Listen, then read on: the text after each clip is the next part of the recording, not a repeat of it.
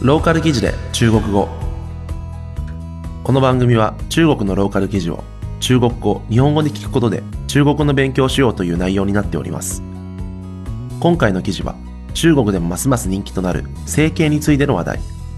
毎年数万人が整形大国の韓国に訪れ整形手術をしているということです。それでは記事の単語から見ていきましょう。ローカル記事で中国語。それでは記事の単語から見ていきましょ整容，整容，う整形。一窍不通，一窍不通，全くわからない。投诉，投诉，提訴する。それでは記事を見ていきましょう。先看一个数据，百分之十到百分之十五。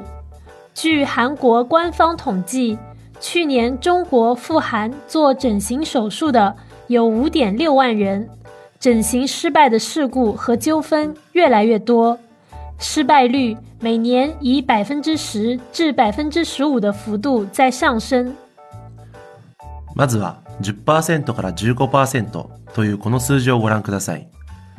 韓国政府は 中国から韓国へと整形手術をしに5.6万人を訪れたという統計データを発表しました。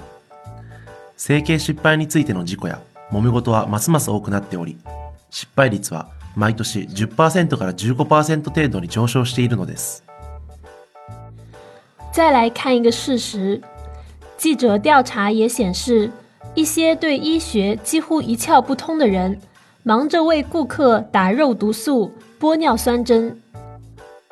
もう一つ事実としてあるのは、医学に全くと言っていいほど疎い人間が、せわしくボトックスやヒアルロン酸注射を打っているということです。按二零一二年发布的数据，此前十年左右，中国每年因美容整形而毁容毁形的投诉平均达近两万起。 2012年に公表されたデータによれば、この10年前後、中国は毎年美容整形が原因で顔が崩れたとして提訴した数の平均が2万回近いことが分かりました。现代社会，大家的观念日趋宽容，技术日渐先进，对生活的要求越来越高。整容，特别是微整容，被越来越多追求美的朋友接受。現代人の観念は日に日に寛容的になっており、技術がどんどん上がるにつれて生活面での要求も高くなってきています。整形、特にプチ整形は美を追求する方々にますます受け入れられるようになっているのです。这本无可厚非，也属个人权利范畴。但是，以上数据和事实说明，有些提醒还是必要的。いくらか欠点はあるものの、理解できないわけではありません。しかし、以上のデータと事実を説明し、注意を促してあげることはやはり必要なことでしょう。このニュースは救急ニュースからの出展です。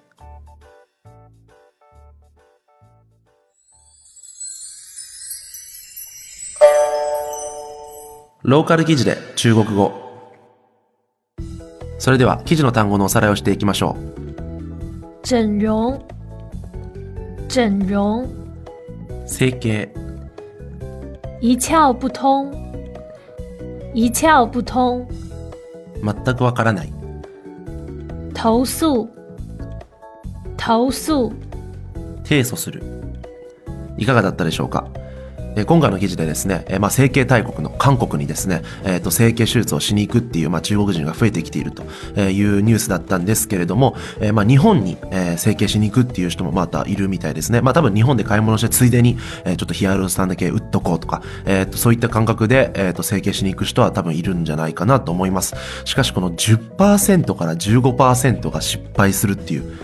これはとんでもない。まあ、あの、大きな失敗にかかわらず、まあ、自分の思った通りの顔じゃなかったっていう、まあ、あの、小さな失敗も全部含めてだと思うんですけれども、ちょっととんでもない数字なんでね、あの、まあ、おそらくやぶ医者がいたりとか、あるいは、なんか偽物のね、なんか、あの、質の悪い薬を使ってたりとか、えー、いろんな原因があるんじゃないかなというふうに思います。えー、気をつけて、えー、整形すること自体はね、止めないんですけれども、えー、いろんなこと調べて気をつけて、覚悟を持ってやってほしいと思います。えー、ローカル記事で中国は、えー、このように中国のある程度ポップな話題を取り上げて、えー、中国の勉強しようという、そういう内容になっております。それでは次回をお楽しみに。再见。